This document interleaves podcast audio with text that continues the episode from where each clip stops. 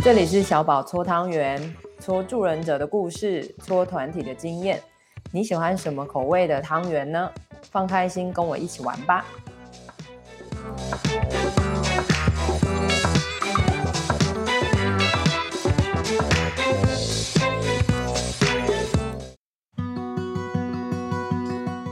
嗨，亲爱的大家，好久不见，欢迎来到小宝子宁聊团体，我是小宝。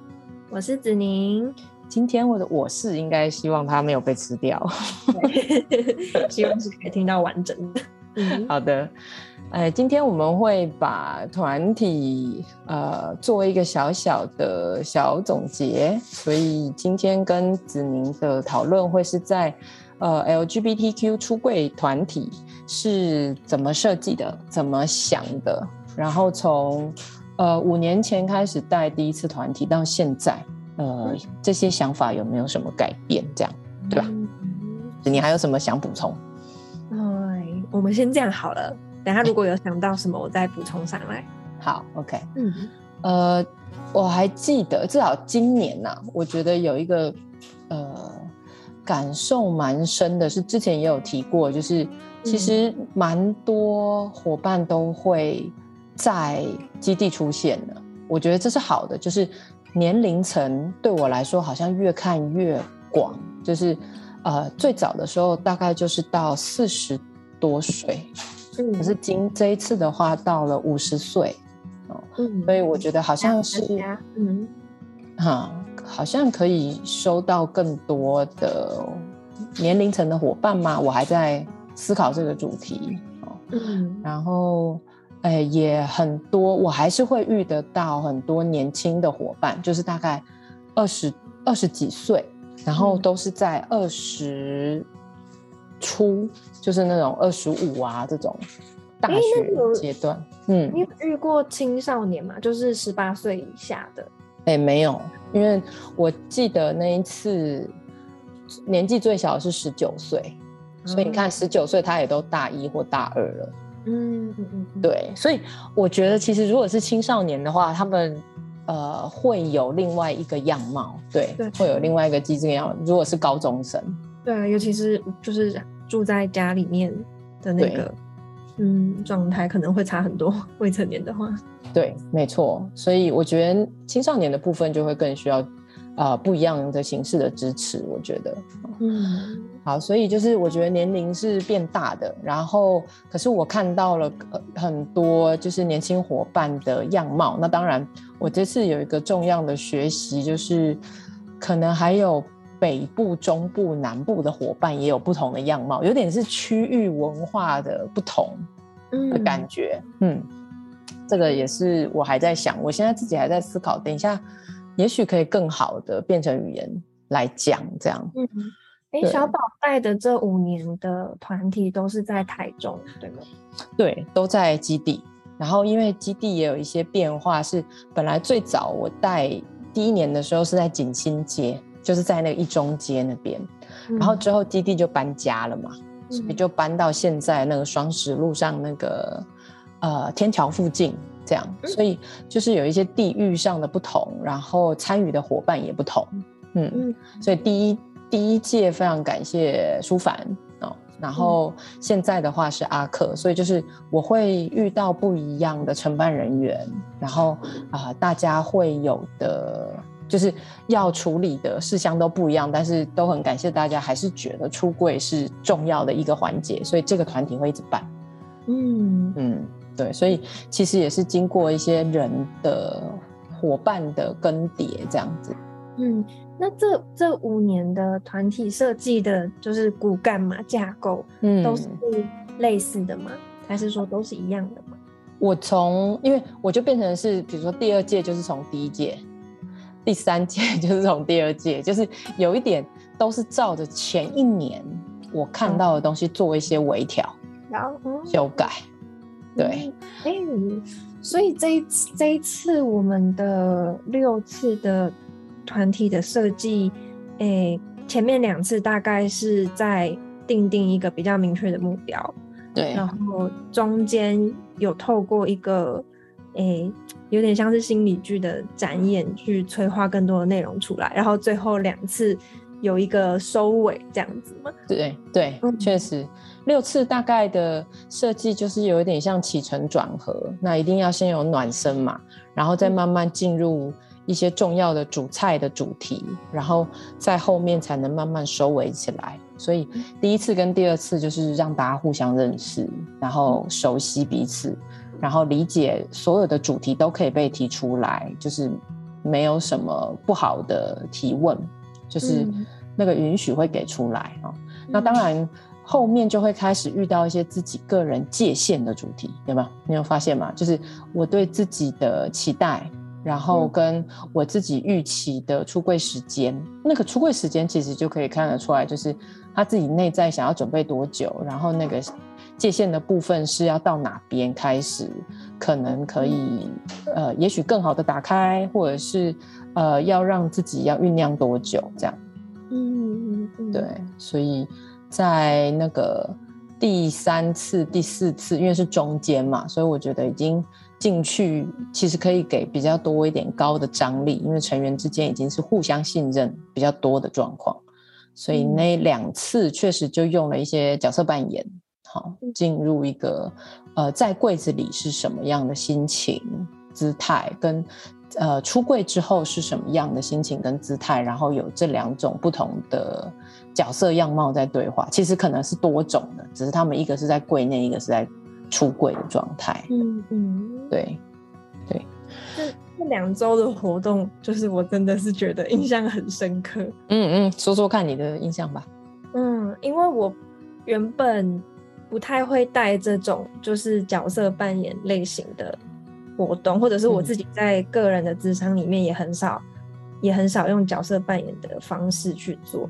对，然后在这两次里面，我真的觉得就是透过扮演，真的是可以。召唤某一种你平常不太敢让它出来的面相，然后那个东西可以被看得很清楚。嗯，你可以在一种就是那个扮演的那个怎么讲心态里面的时候，就是你可以很真实的当下体验到某一些情感，但是你跟他跟这个情感之间的距离又是一个你可以比较好去拿捏的，它不会整个把你淹没的那种感觉。是。是对啊，所以我就觉得那个东西是一个，就是我觉得好适合这个团体哦，就是这样的设计好适合这个团体，就是你又你又真实的感受到某一些你在现实世界就是会遇到的一些困难，然后但是你跟这个东西目前又是在一个比较安全的状态里面去感受到它的，所以我觉得这个是一个很好的。帮助成员的预备，嗯，我就很好奇，你怎么可以想出这样的东西呢？哦哦，因为这个是过过去的时候，呃，至少这是我的训练之一啊，就是我被我是接受心理剧跟艺术治疗的训练的嘛，然后再加上我自己的性格，就是大家也可以衡量一下你自己的性格，你有没有喜欢表演？反正就是就是我自己很喜欢这件事情，所以呃，在训练里面跟我自己的性格里，它刚好就会。很被结合起来，就是我常常觉得在肢体的呃运动上面，或者是某一种角色的进入里面的时候，我们都可以感觉到那个角色里的很多的无，就是无感，有没有各种感觉？嗯。所以我自己非常喜欢让自己进入某个角色，去练习同理心，然后练习那个律动，练习他的姿态。他甚至沟通的样貌，嗯，所以我觉得这个源自于我的训练，就是这整个过程是我非常熟悉的。就是当你进入了之后，你就会感觉到不一样的东西。那其实我觉得大家很多的时候，因为都是在头脑或者是口语上运作，身体跟自己的在这个部分的结合，其实就是这么神奇。但是因为大家没有试过。所以其实就是创造一个空间跟时间，让大家试试看，而且可以让那个声音发展出来的时候，大家也会被自己的这个行动赋能。嗯，对。所以啊、呃，其实角色扮演是心理剧中一个很重要的部分。但是你看，我们仅仅只把这个部分做好，它就可以有很多对话。我们都还没有扩展到一个剧呢，对吧？所以。嗯角色扮演的功能其实就是让自己可以进入到那个角色里去，感觉情绪、想法、行为，然后并且透过我常带团体的时候在讲，就是透过行为让你可以反过来调整你的情绪跟想法。所以你看，你你做出来的时候，你就开始有新的情绪了。嗯，你做出来的时候就发现，哎，有新的互动了，你就发现你帮自己创造了新的关系样貌。就尽管是一句话，或是一个回应，或者是说一个两边的双方，啊、呃，也许是身体的姿态，或者说一个身体的雕塑，它其实都可以做很多很多很多的表达。嗯，那就是我们第三次团体的时候，就是我们两次的团体都是放两张沙发在那个空间里面，嗯、然后让两边有一个对话。然后我们第一次是放，诶百分之百相信要在柜内，对，然后 versus 百分之百相信要出柜，对。然后我们第二次是放父母亲戚的声音跟自己的声音，对。然后就是我蛮好奇你是怎么决定，就是这椅子的两边要是什么声音的？哦，OK，OK。其实最早的时候我还记得前两三年，我们更多的是在演自己的界限跟如何表达，因为我我好像感觉到就是这几年大家的。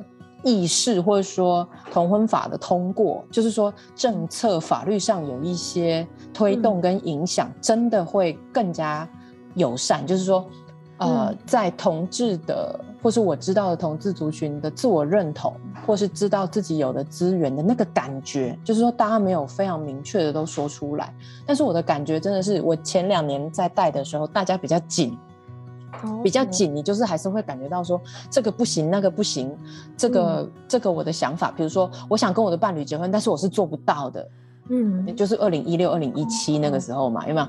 因为二对啊，差很多啊，就是你会发现说那个法没有通过，跟那个社会的呃整体的那个流，到后面真的有越来越好，越来越松动的时候，你会发现成员知道的讯息跟成员带起来的感觉都是不太一样的。所以你看，讨论的东西跟我们被束缚的东西，那个是截然不同了。不是说现在是就这样一年的差异，那个内涵就会差很差很多哎、欸。这一两年，尤其你想同婚法是二零一九通过的嘛，嗯，对我我自己觉得真的有差，就是说它不会是单一变相，但是我 觉得它是一个很重要、足够重要的变相。深刻体会到什么是个人及政治，真的，真的这样影响我们的心理。嗯，所以你看，那你看，如果用这件事回来说，那我个人小小的出柜是不是又更加重要？是，对啊。所以我我我自己在前三年做的时候，就有一种感觉，就是很多人会说，我跟我的伴侣之后就是不能怎样，然后我们之间也还是不会有什么什么，有没有？就是那个造句的形式就会是我希望，但是我不能。嗯。对，我希望，但是我不能，不是我不去希望。那可是反过来，现在大家的呃点就不太一样，就是很多东西是开放的，很多的资源也很很丰富充足。但是我觉得大家会有一种感觉，子宁应该有一样的感觉吧，就是大家停留在琢磨思考的成分会变多。嗯，是，对，然后行动就会好像要花比较久的时间去做一个决定或行动。那当然。我只能还是很粗略的说，因为这跟每一个人的家庭背景、你现在有的资源，然后你自己内在的呃强度都是绝对相关嘛，好，直接相关的，嗯、所以这个不能一概而论啊。啊，这个跟我们上上还是上上上集讨论的那个世代差异，我觉得也有很大的关系。嗯、就是我真的觉得我在更年轻的时候，或者是我的同辈，真的是我们。想的很多，做的很少。对对，然后你常常就会觉得说，哎、欸，我也不是不做，但是那个做对我来说真的有困难，对不对？就是我们脑中就是会有这个想法。对，对啊，所以这个这个也是我自己更加理解，就是我每一次去带的时候，我就感觉说，这个五年我都是 leader，但是我的感觉真的很不一样。嗯，对，就是啊。呃比如说，我也我也会跟阿克讨论，然后阿克他也会说：“哎、欸，我真的很难想象你二十岁就出轨了，那不是很早的事吗？” 然后然后我就会觉得，哎、欸，在我那个年代，对不对？我那个年代就会觉得，哎、欸，好像真的很早。对。那然后，所以我我们那时候，比如说我跟阿球也会谈，然后我们就会有一个有点像是那个自己的光谱、自己的比较表，就是。在我那一年，我觉得社会的处境有多艰难，有没有？比如说，我觉得大概有八九分很艰难吧。嗯，好、哦，那我自己身边有的资源大概就三四分。嗯，我在我自己这样的自评状况之下出轨了。哇，就是蛮难的状况下，我出柜很大颗，嗯，那种感觉对不对？然后现在我们就会有一种感觉，就是我们我们请现在的伙伴评分的时候，你会发现说，哎，好像那个外界的那个艰难感没有那么大，嗯、就是大家的评分外界艰难感没有那么大，那大的是什么？自己内在的艰难感。对 对对，所以那你说这怎么这个怎么平衡，对不对？哈，就是 对啊，嗯，对啊，就是。就是我也会问说，哎、欸，那所以你们现在状况比我们好。就是如果我我跟一个年轻世代对话，如果要用这样的方法的话，我就会说，哎、欸，那你们现在是更加的呃，比如说更友善啊，资源也更多，然后其实你们好像也更多伙伴，因为就是天然人设设定，对不对？自由平等是非常重要的这件事嘛，好，然后我们都要好好的做自己，这个 core 就是这个核心也没有什么问题，对不对？嗯嗯嗯，嘿，就是这些都给你赋予很大的能量的时候，然后我就会觉得，哎、欸，那相对那个数值比起我来说，不是那个困难已经少了好几倍了吗？嗯，对。那所以如果去做一样的行动，是不是相形之下比较容易？那个是我的线性想法啦。嗯，对。结果没有、欸，哎，我们就会卡在，哎、欸，没有啊。那你就要回来看你自己个人内在的呃判断值跟压力值。嗯，对，所以我，我我觉得这个最后就是我会去微调，就是我们每一个人要怎么去看自己的决定，然后同时怎么不要进入那个无限验证的循环，就是我觉得外在环境不友善，对，我知道他已经比较友善，但是我个人觉得他不够友善，有没有？嗯嗯嗯，对。可是我要如何用一些行动让我自己知道，我在我认为不够友善的状况之下，我其实还是可以行动的。不然，我们很容易自我验证预言，跟习得无助感，就是在外在环境都已经相对以前更加友善，而且其实你拥有更多的资源的时候，我还是会习得无助感哦。我觉得习得无助感一直都是我们共同的主题，就是同志族群共同的主题。对对对，对啊。嗯，然后我刚才在听你讲的时候，还有一个感觉是，我觉得相较于我，连我跟我大，我现在二十八岁嘛，我在看新的世代的时候，嗯、我都觉得，天哪，他们这个世代的青少年跟小孩要建立一个自我感，好像越来越困难的感觉。嗯。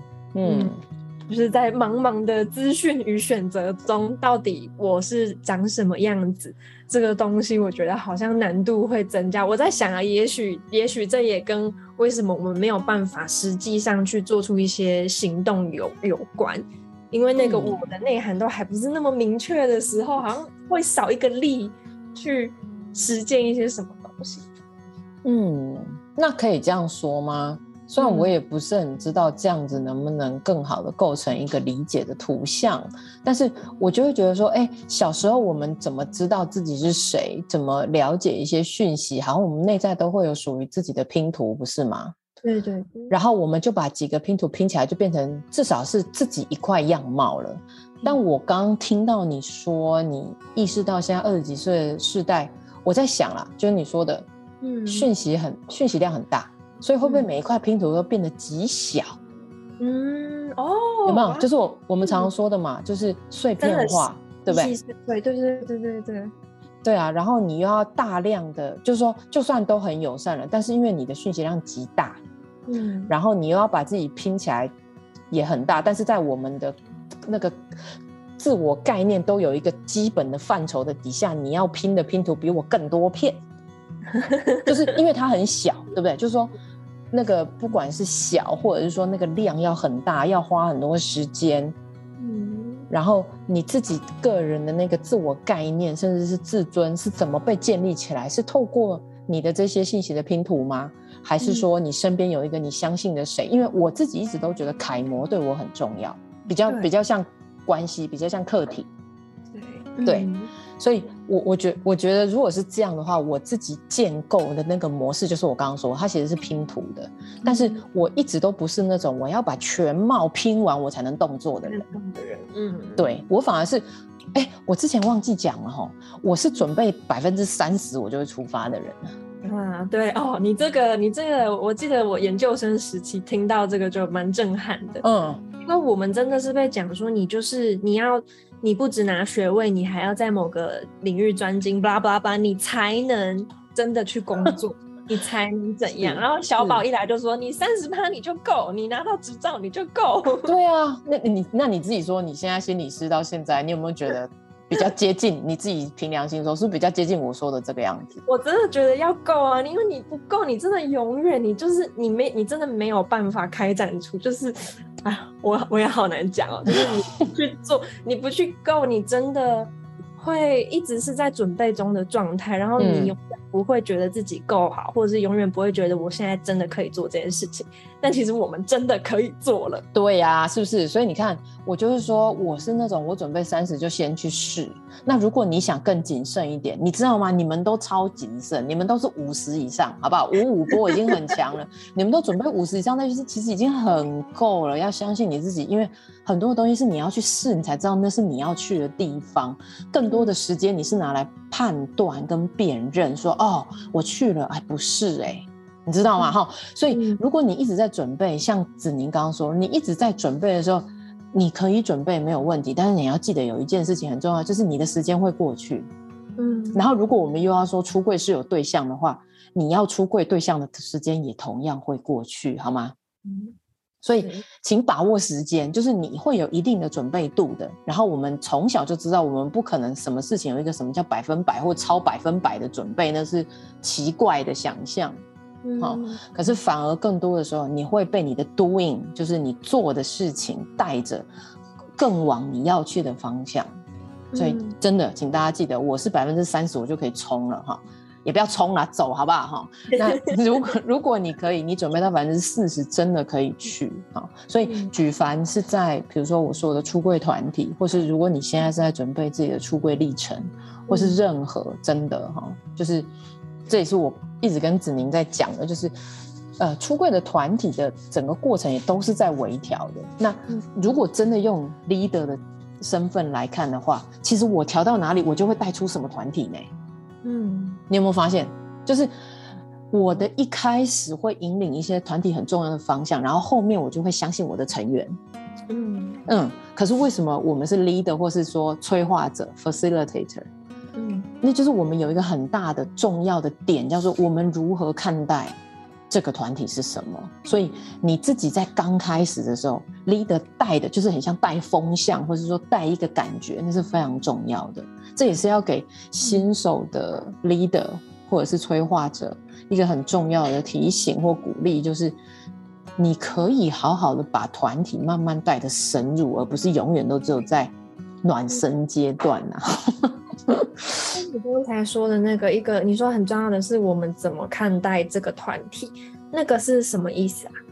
应该说你怎么看待自己带这个团体？所以，比如说我带出柜准备团体，我就一定先看我自己，我是怎么出柜的，我我自己怎么看出柜这件事，对不对？嗯，所以他就他就一定会有一个哲学观隐隐的藏在那里了，就是就是我觉得行动很重要，对啊，这个我觉得。哎，这个可以留待下一集继续讲。就是我觉得 leader 的信念，或是 leader 对人的人性，我们讲人性观，就是对人的某一种相信，就就会影响整个团体的走向。对啊，对啊。那、嗯、你真的是在做的时候，你更知道这是真的，因为你你必须把自己弄进去。但是不要忘了，是为什么团体最终会有团体动力？那是因为我们相信成员。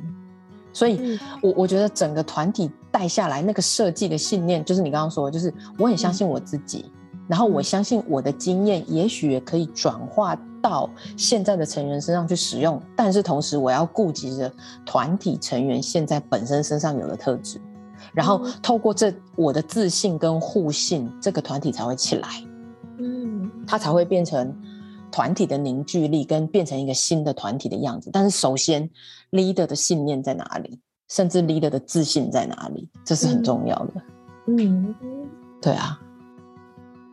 嗯，OK。我其实也还想要问，就是，就是我们刚刚讲到前面定了目标，然后进入主题张力比较强的阶段，嗯，然后跟最后面的就是收收尾的部分，嗯，哎，我不晓得会不会时间太长哎，那你说说看，现在二十四分，就是，对啊，就是收尾收尾的部分，你觉得在出柜团体里面，你会特别注重哪一些哪一些项目吗？嗯、因为我们在团体的最后面有一个，我觉得蛮有趣的，可能之前蛮少看到团体会有这个 玩法的，嗯嗯，就是大家要离开之前要讲一个那个通关密语，对，然后才离开这样。对，呃，我觉得是我当下做的所有判断都是因为看见现在成员的需要，嗯。对，所以，呃，我觉得这一次的大家更需要的是一个很好的透过行动的自我肯定，就是大家其实都说得出来，可是大家都不是很肯定，嗯、所以在这个时候，我觉得那个行动的有点像是鼓励，或是那个行动的催化，而且是再一次，其实就是用另外的音架法，有没有？就是让成员讲一次，可以被自己听到，被。其他的成员听到，同时还要再跟我讲一次。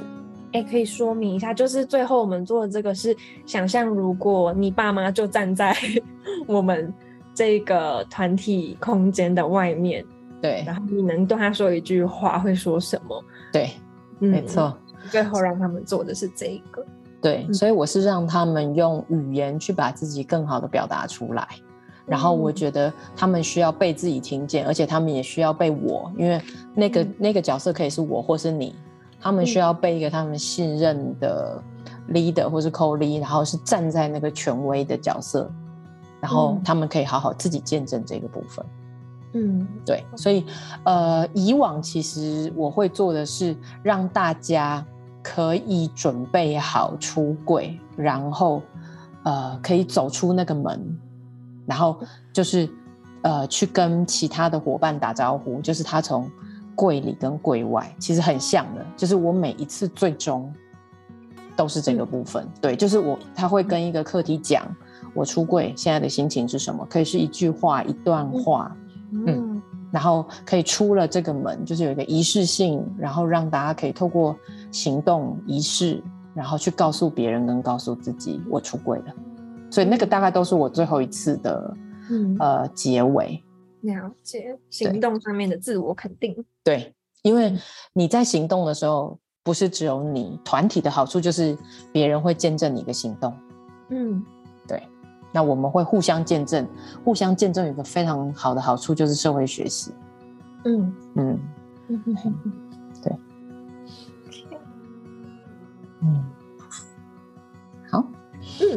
嗯。嗯，那所以这一集有关设计，大概上就是这样，就是确实五年来有一些变化，而且我也还在观察中部的伙伴，嗯，嗯的整体的特质，然后还有，呃，我觉得后面呢还会再更好的铺陈说，如果真的是要说跟父母的关系，我觉得还有更多的部分可以在团体，或者是之后有一些个别的，呃。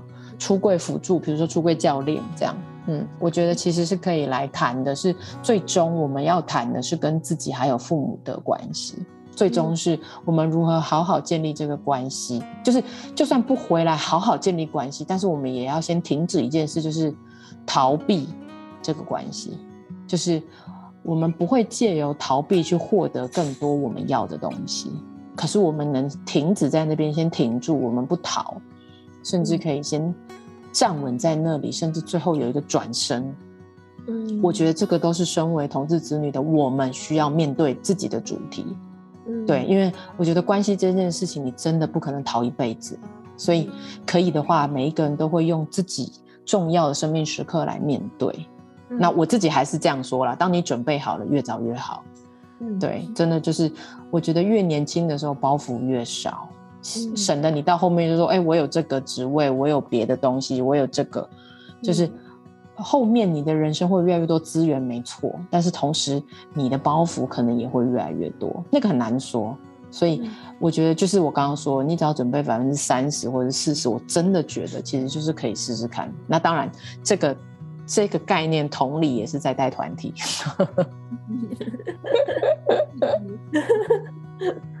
对啊，好，那我们今天设计就先讲到这里。子宁还有什么要补充的吗？嗯，先这样吧。好，OK，那我们就下一次见。对呀，拜拜，拜拜。OK，对，确实二十九分多。啊？怎么了？没有啊，我们开始之前还说大概十几二十分钟，暴走。好啦，试试看。那等一下就是你的那个小小 Q&A，看问到哪就到哪，好不好？好啊，好啊。对对，好，好了，准备，嗯，三二，哎，等一下，要直接继续录吗？对，等一下，对对对，我要先把。